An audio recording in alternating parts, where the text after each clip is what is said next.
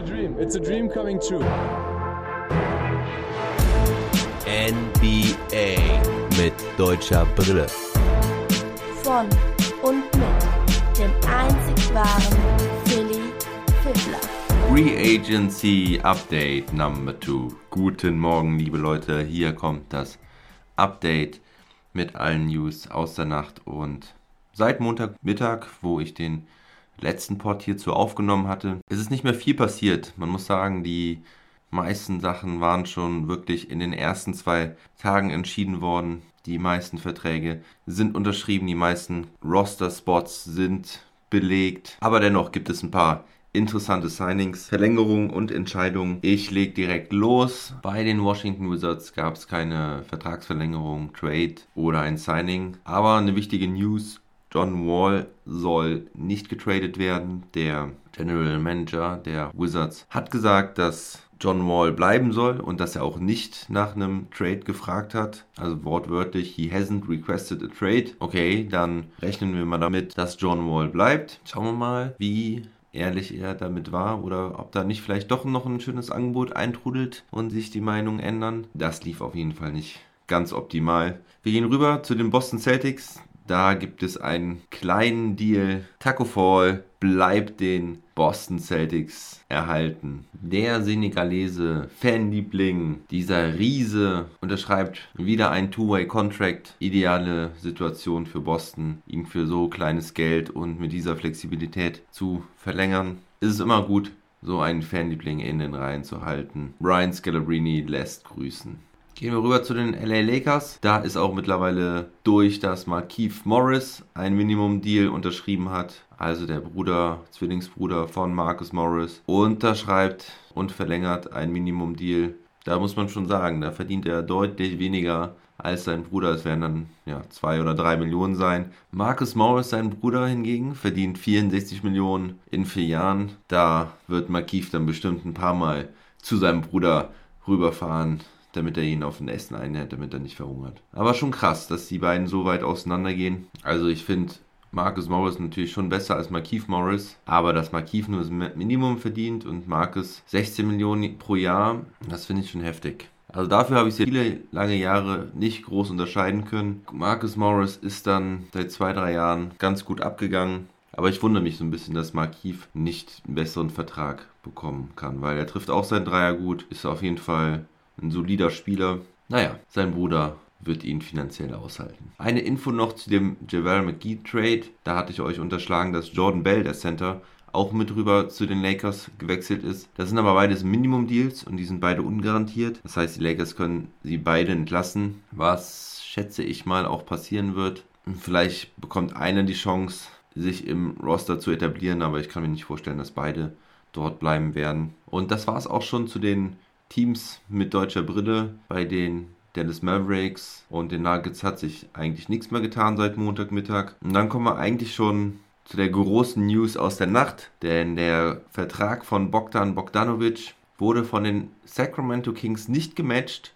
Das heißt, Bogdanovic geht wirklich zu den Hawks für vier Jahre und 72 Millionen. Die Kings haben sich dagegen entschieden, diesen Kontrakt zu matchen. Sie hätten ja die Möglichkeit gehabt, einfach zu sagen, okay, wir geben dir auch diesen Vertrag, du bleibst bei uns, weil er Restricted Free Agent ist. Ich verstehe es ehrlich gesagt nicht ganz. Es hieß ja schon länger, dass die Kings ihn nicht unbedingt halten wollen. 18 Millionen pro Jahr für Bogdanovic. Da gibt es auf jeden Fall deutlich schlechtere Deals und die Kings wollen wohl um die Aaron Fox aufbauen der hat jetzt nämlich eine Extension unterschrieben, einen Max-Contract über 5 Jahre und 195 Millionen. Diese 5 Jahre und 195 Millionen werden wir gleich noch öfters hören, weil da ist er nicht der Einzige, der diesen Vertrag unterschrieben hat. Die Kings wollen also um die Aaron Fox ihren Center Marvin Beckley, wenn ihr euch denkt, wer ist Marvin Beckley, muss ich den kennen. Der ist vor Luka Doncic gedraftet worden. Nee, muss man nicht kennen. Zeigt auf jeden Fall wieder die Unfähigkeit der Franchise, dass sie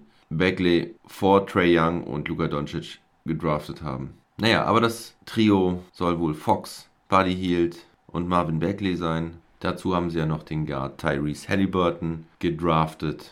Der soll sicherlich auch herangezogen werden und sich weiterentwickeln. Nun gut, Kings. Ich schätze mal, ihr seid erstmal wieder ein paar Jahre jenseits der Playoffs. Ja, und die Hawks stießen damit ihre gute Free Agency ab. Gehe ich zumindest mal von aus. Sie haben diese Nacht noch Solomon Hill für ein Jahr verpflichtet. Aber ich wiederhole nochmal die Starting Five der Atlanta Hawks jetzt.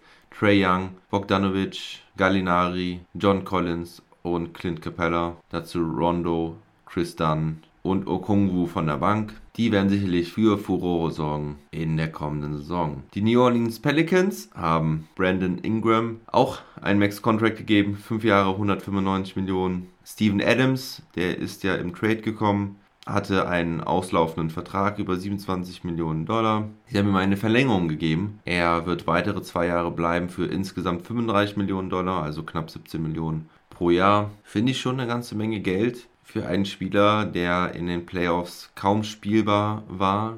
Aber die Pelicans werden sich ein paar Jahre Zeit nehmen für Ingram und Williamson. Und ich denke, dass Adams da ein super Mentor und Lehrmeister ist. Ein Typ, der auf jeden Fall die richtige Einstellung hat. Ein absoluter Kämpfer. Der wird die jungen Wilden und vor allen Dingen auch seinen Williamson heranziehen. Ich freue mich auf jeden Fall für Steven Adams, dass wir ihn weiter in der Liga sehen werden und bei den Pelicans wird er wahrscheinlich auch ordentlich Spielzeit noch bekommen. Auch 195 Millionen und 5 Jahre bekommt Bam Adebayo und dort ist auch keine Spieleroption inkludiert. Es hieß wohl, dass Bam auf die Spieleroption verzichtet hat, nachdem die Heat ihm den Max-Contract angeboten haben. Also nach dem Motto, hey Bam, wir geben dir volles Gehalt, wir stehen voll hinter dir, kriegst so viel Kohle von uns, wie wir dir geben können. Magst du dafür auf deine Option verzichten? Und dann hat er gesagt, okay, mache ich.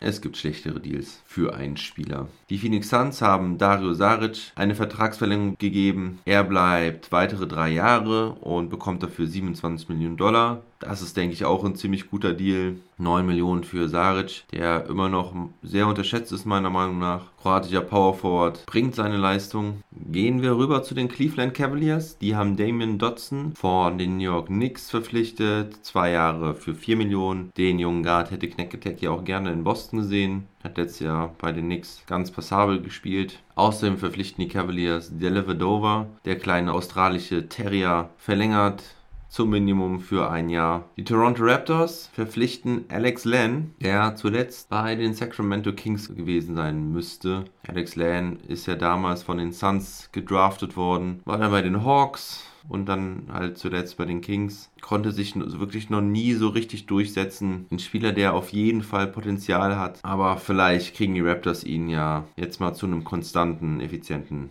Spieler hin. Gehen wir rüber zu den Detroit Pistons. Da gab es zwei kleinere Deals. Langston Galloway unterschreibt zum Minimum. Er ist ja auch schon ein paar Jahre bei den Pistons. Wayne Ellington kommt aus New York. Da kenne ich jetzt auch keine Vertragsdetails, aber viel Geld wird der Shooter, der eigentlich auch schon überall in der Liga war, nicht bekommen. Und dann habe ich noch zwei Schmankerl zum Schluss. Die Sixers holen sich wieder Ryan Brokoff, den australischen Scharfschützen, Ex-Maverick, Good Guy. Er war ja eigentlich in der Bubble auch schon für die Sixers geplant, hat dann aber aufgrund der Corona-Situation doch sich gegen eine Teilnahme an der Bubble entschieden. Seine Frau war Covid-positiv und da wollte er dann doch lieber bei seiner Familie bleiben. Und zu guter Letzt die Houston Rockets verpflichten die Marcus Cousins für einen nicht garantierten Einjahresvertrag.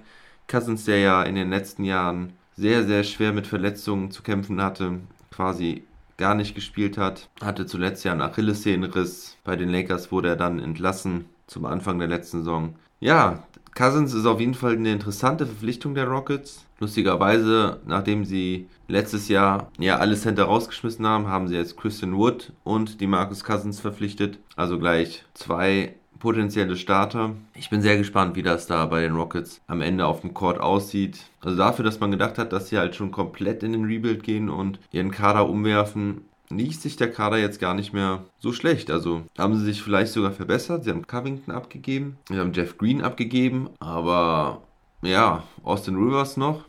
Aber sonst steht das ja eigentlich noch alles ganz gut da zusammen. Ja, und das war es eigentlich auch schon mit dem Update am frühen Morgen. Ich wünsche euch einen wunderschönen, wunderschönen Tag. Am Donnerstagabend werde ich mit dem Age den Sonderpod zu den Mavs aufnehmen. Wenn ihr da noch irgendwelche speziellen Fragen habt zu den Dallas Mavericks, schickt sie mir gerne rüber. Wir werden darauf eingehen. Und dann bleibt mir nur zu sagen, never stop ballin'.